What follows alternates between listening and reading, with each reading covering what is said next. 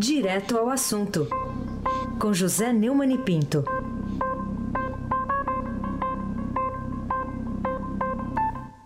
Oi, Neumann, bom dia. Bom dia, Raíssa Mabac. Bom dia, Camila Tulins. Bom dia. Bom dia, Almirante. Nelson Volta. Oi. Oi. Bom dia, Ana Paula. Bom dia, Manuel Bonfim. Bom dia, Moacir Biasi. Bom dia, ouvinte da Rádio Eldorado 107.3 FM. Vamos em frente, que atrás vem gente, Raíssa. Vambora, vou começando aqui com o ministro Gilmar Mendes, o Neumann. O que, que o ministro Gilmar Mendes, que é o presidente do Tribunal Superior Eleitoral, quis dizer com a declaração polêmica de ontem de que a corte que ele preside não é instrumento para solução de crise política? Traduzindo, façam o seu trabalho, eu farei o meu, nós faremos o nosso. Resolvam as suas crises, disse o Gilmar, se referindo às incertezas e ao impasse político. Político, que se agrava perto do julgamento histórico da ação judicial de investigação eleitoral pela cassação da chapa vencedora de 2014, Dilma Temer. O início do julgamento. Olha, o, o, o Heisen, ontem na, no Roda Viva, um debate lá de, de comentaristas, eu, eu, eu, sugeri que se caçasse todas as, caçassem todas as chapas, inclusive a, do, a derrotada do Aécio Neves, que também andou botando a mão na bufunfa. O início do julgamento está previsto para terça-feira agora. Né? A ação foi proposta pelo PSDB do Aécio, que também mordeu o pichuleco contra a chapa vitoriosa em 2014. Mas algum ministro poderá pedir vista dos autos. E aí, meu amigo, vamos para as calendas gregas. Gilmar avalia que é um julgamento complexo, é um processo complexo. Só o relatório do ministro Herman Benjamin tem mais de mil páginas. Portanto, isso exige dos ministros um grande esforço. Né? Ele acha que há muita especulação na mídia sobre o pedido de vista ou não pedido de vista. Como se ele não gostasse de falar, né? Se houver pedido de vista, é algo absolutamente normal. Bidu, não diga, Gilmar. Defendeu Gilmar. Ninguém fará combinação com este ou aquele intuito. Também não cabe ao TSE resolver crise. Tudo frase do Gilmar. Meu comentário agora é só a frase do Gilmar. Isso é bom que se diga. O tribunal não é instrumento para a solução de crise política.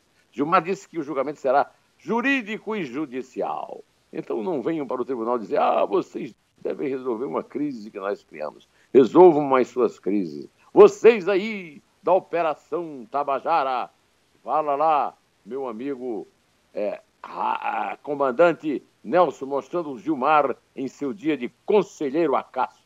Eu até brinco que o Brasil parece que se transformou numa grande organização tabajara. Impeachment presidencial primeiro, a grave crise na comissão do orçamento, graves crises de corrupção que se repetem, um segundo impeachment, estamos de novo numa grave crise. Olha, o, o, dizem que isso aí foi tudo combinado, viu? entre ele e o Temer. É, nós estamos acostumados a esse joguinho, né? Será? Dessa gente, principalmente desses dois, Heisen, pode-se esperar tudo. Inclusive, nada, Heisen Abac. Escuta isso aí, Neumann, escuta aí. Ó. Mais um lançamento exclusivo das...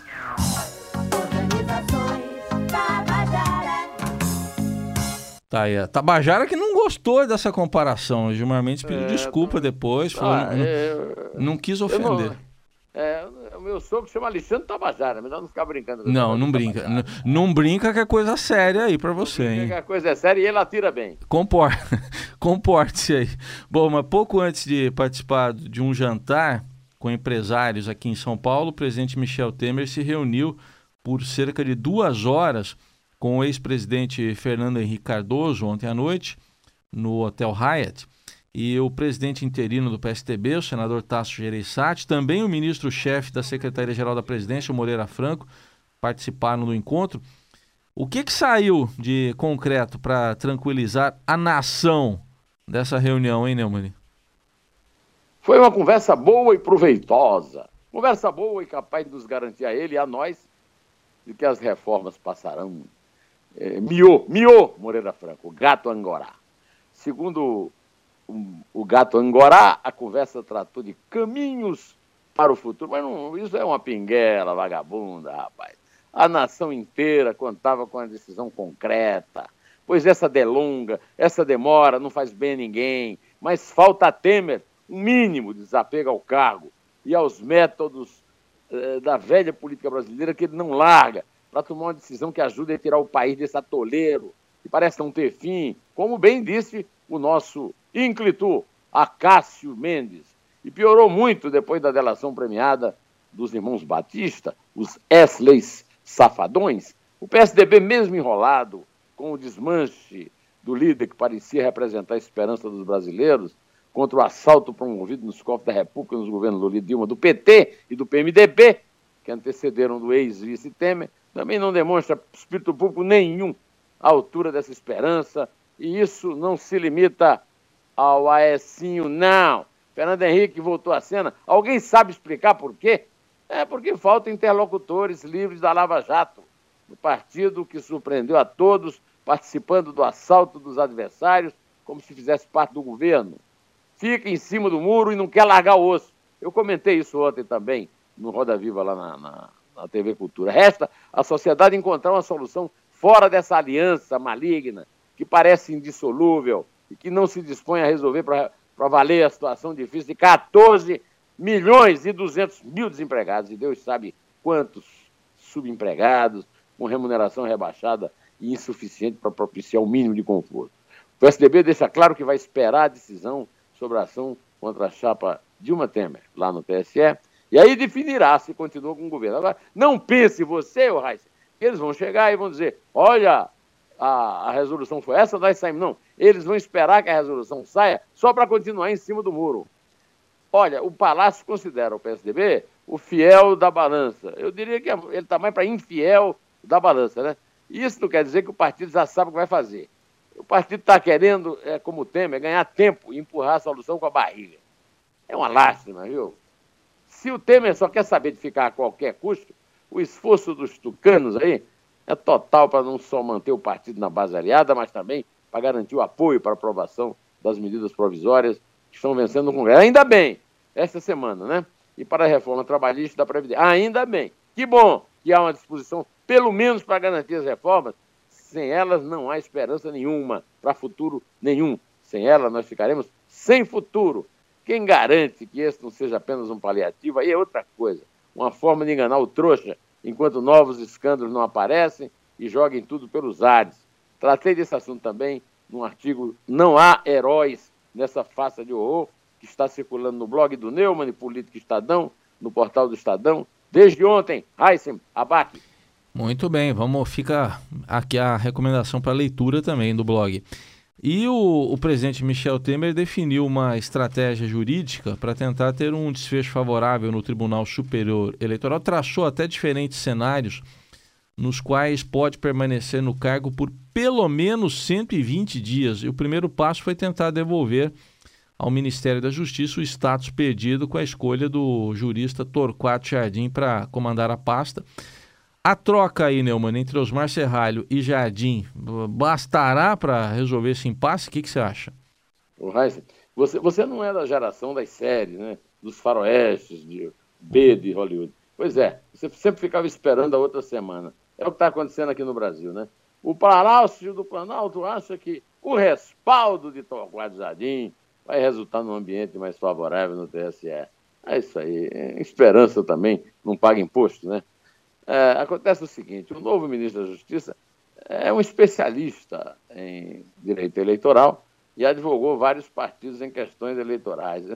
É, é no meu comentário, no meu artigo, eu, eu lembro que ele, é, ele. O artigo do Estadão, que vai sair amanhã, não esse do, do blog, eu lembro que ele, ele previa em 2015, um ano antes de ser ministro do Temer, que se a, a, a Sapa fosse caçada com Dilma, tinha que ser com o Temer também. Para evitar isso, o Temer se reuniu com o ministro e caciques do PMDB, tratando vários cenários no fim de semana. Ele é professor de Direito Constitucional, conhece os, os ministros do STF e do TSE e aumenta as esperanças de, do Planalto. Mas até agora eu não entendi por quê. O fato de você conhecer alguém altera alguma coisa no julgamento de um juiz? Pelo amor de Deus é muita necessidade de esperança. De qualquer maneira, o, o Planalto aposta que o julgamento da chapa de uma Temer, está marcado para o dia 6, a terça-feira, não vai terminar até o dia 8. ainda há expectativa de que alguns ministros peçam vista, apesar da pressão política, por um desfecho rápido. Eu acho, se você não perguntou, mas eu vou meter meu dedo aqui. Hum. O, o, rock, você sabe o que é rock? Aquele negócio do xadrez? Você joga xadrez lá em Mogi, né? Jogo damas. Jogo é, damas. É, é, o xadrez muda a posição da torre para proteger o rei. Uhum. Eu acho que o rock do fim de semana foi um desastre. Torquato Jardim surpreendeu a todos com uma entrevista desastrada. Uma bela entrevista, um belo furo da Isadora Peron, do Estadão em Brasília. Na sexta-feira, né, ela, ela entrevistou o cara que seria notícia no fim de semana. Depois eu vou pedir que ela me passe aí uns números para apostar na loteria. Faz tanto tempo que eu não aposto. Oba. Nela, o, o, o Torquato Jardim disparou desculpas amarelas do tipo assim, Temer tem uma cultura para tudo, agora é cultura, viu? É cultura parlamentar, o Fernando Henrique tem cultura acadêmica. Essa é a velha desculpa é que, de que a culpa de entortar a boca é do cachimbo e não do fumante. Por outro lado, o Osman Serralho, rapaz, magoado com a demissão do Ministério da Justiça, sumiu, tomou Doril, não atendeu o telefone nem do Temer. O Temer ligou para a casa dele, a mulher disse que não sabia onde ele estava. E parece que ele não estava lá em Curitiba mesmo. A conclusão, ele está sumido até agora. A, a conclusão é que a crise é grande demais e seus protagonistas são muito pequenos. A preta da lama tem muito mais anões trapalhões do que os simpáticos anões que cercam a Branca de Neve do, do conto infantil, viu, Reis?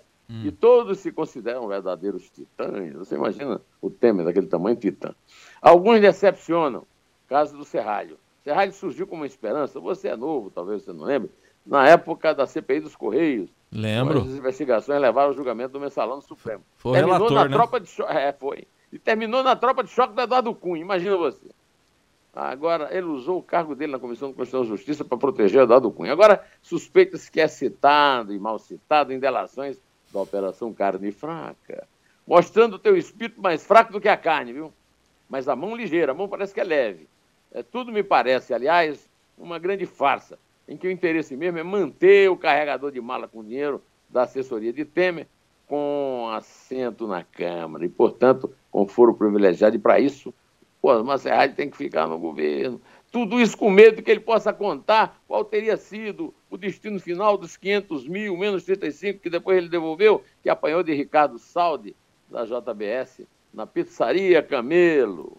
Heisen, Abac. Então vamos lá, já que você falou no carregador de mala, a defesa do deputado afastado, Rodrigo Rocha Loures, procurou investigadores da Lava Jato e no encontro na semana passada, um emissário do deputado quis saber quais seriam as chances de uma delação premiada de, do deputado ser aceito. E aí, você acha que seria o caso da turma do Planalto? O que, que eles podem fazer ali? Reforçar o estoque de Rivotril? É o jeito, né? Diz a notícia que essa abordagem surpreendeu os investigadores. Esse não era o objeto declarado da reunião, foram se reunir para outro assunto. E depois de confabular com colegas, esses investigadores responderam que, àquela altura dos acontecimentos, um eventual acordo de colaboração ia depender da disposição dele de denunciar os demais cúmplices. Se os investigadores, habituados a tratarem com informações que chegam à operação Lava Jato, imagine nós, né? Se eles se surpreenderam, oh, oh, como é que você e eu não íamos é, nos surpreender com um redemoinho de temores que toma conta da cúpula do Poder Executivo com a perspectiva da verdadeira história aparecer? O certo é que minha avó dizia que a mentira tem pernas curtas e a verdade vem a cavalo. É, não estou insinuando aqui que as pernas do Lula são curtas, que as pernas do Temer são curtas, não é nada disso. Quem tem medo da verdade sempre termina encontrando motivo para se assustar. As duas partes ficaram de voltar a conversar sobre o assunto. Uma eventual delação do deputado é bem vista na força-tarefa da Lava Jato, mas eles acham que as eventuais confissões não tem lá assim uma grande possibilidade de acrescentar muita coisa, né? As delações dos executivos da JBS, que atingem o presidente Temer, as ações controladas que já resultaram. Eu acrescentaria também os pronunciamentos do Temer, que eu concordo com o Janot, são confissões. As ações controladas que já resultaram na recuperação de parte da propina paga recentemente. E a análise do material apreendido até o momento já contém, segundo os investigadores, indícios veementes de crimes. Investigadores também informaram ao emissário do Rocha Loures, que nome esquisito, que se realmente ele está interessado num acordo de delação premiada, vai ter que entregar todo mundo, rapaz. Todos os cúmplices da organização criminosa acusada de receber suborno dos, dos machantes lá de, de Anápolis e tentar obstruir as investigações sobre as supostas fraudes. Para eles não bastaria uma admissão de culpa, nem a revelação de crimes já investigados pelo Ministério Público. Aquele, aquele migué que o Ike Batista deu e não resolveu nada, né? Tanto pelo Ministério Público Federal como pela Polícia Federal. Com base nos dados já obtidos até o momento, o Supremo já abriu inquérito contra Temer, o senador afastado Aécio Neves, do PSDB de Minas, contra o próprio Loures, entre outros envolvidos. Você não está envolvido, vá dormir tranquilo lá em Mogi, Raíssen Abac. Oh, muito obrigado. Vamos dormir o sono dos justos aí. Bom, mais até um. Porque você tem, até porque você tem na meta ah. o goleiro Fernando Praz e na reserva o Jailson. É isso aí. Tamo, tamo junto. Tem que manter isso, viu? É, um desses personagens aí da delação da JBS é o ex-ministro da Fazenda, dos governos Lula e Dilma, o Guido Mantega. E ele falou coisas aí ontem, hein, Neumann? É, ele confessou ontem, em petição da defesa ao juiz Sérgio Moro, é, ter conta aberta no Banco Suíço. Pictet. Não declarada ao fisco. Ministro da Fazenda cometendo Crime fiscal, mas que beleza que é o Brasil. Bem que o Gilmar Mendes tem razão. A organização Tabajara, com todo respeito ao senhor meu sogro, o senhor Alexandre de Castro Tabajara, com todo respeito, para valer, rapaz, é, recebeu ali 600 mil dólares, não é pouca coisa. É o, lati, é o vulgo laticínio da Mônica Moura, né? É. Ele atribuiu os valores à venda de um imóvel herdado do seu pai. Eu sei que eu já estou estourando o tempo, mas eu vou, eu vou ler um pedaço do texto do, do, do advogado, que é um primor. Guido Mantega, nos autos da busca e apreensão em epígrafe.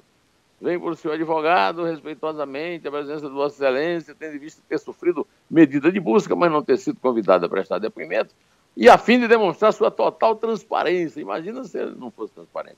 Frente às investigações em curso neste juízo, informar que abre mão de todo e qualquer sigilo bancário, financeiro e fiscal, inclusive de conta estrangeira, aberta antes de assumir o cargo de ministro da Fazenda. Ele passou o cargo todinho com a conta aberta, rapaz, cometendo crime fiscal. Mas que ministro, hein, rapaz? O recordista brasileiro em permanência no Ministério. Nela ele recebeu o único depósito, segundo o advogado, de 600 mil dólares, como parte do pagamento pela venda do imóvel dado ao pai. Lá vem um cara recorrer o pai salvar.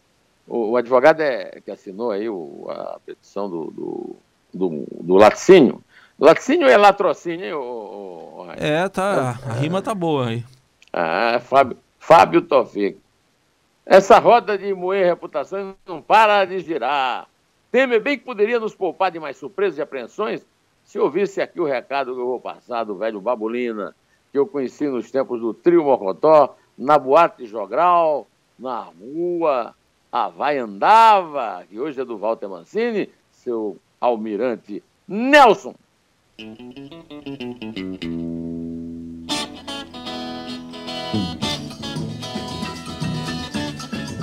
Se manda, vai-se embora mais você. Eu não quero mais chorar. Eu não quero mais sofrer. Pois quem mandou você vacilar e do meu amor. Pois quem mandou você vacilar. Babulina! Babulina é gênio! Essa introdução é é uma das melhores de toda a história da música brasileira. Vamos contar, vamos contar. Infelizmente, vamos contar. Vamos Ai. contar lá. É três. É dois. É um. Em pé. Mas você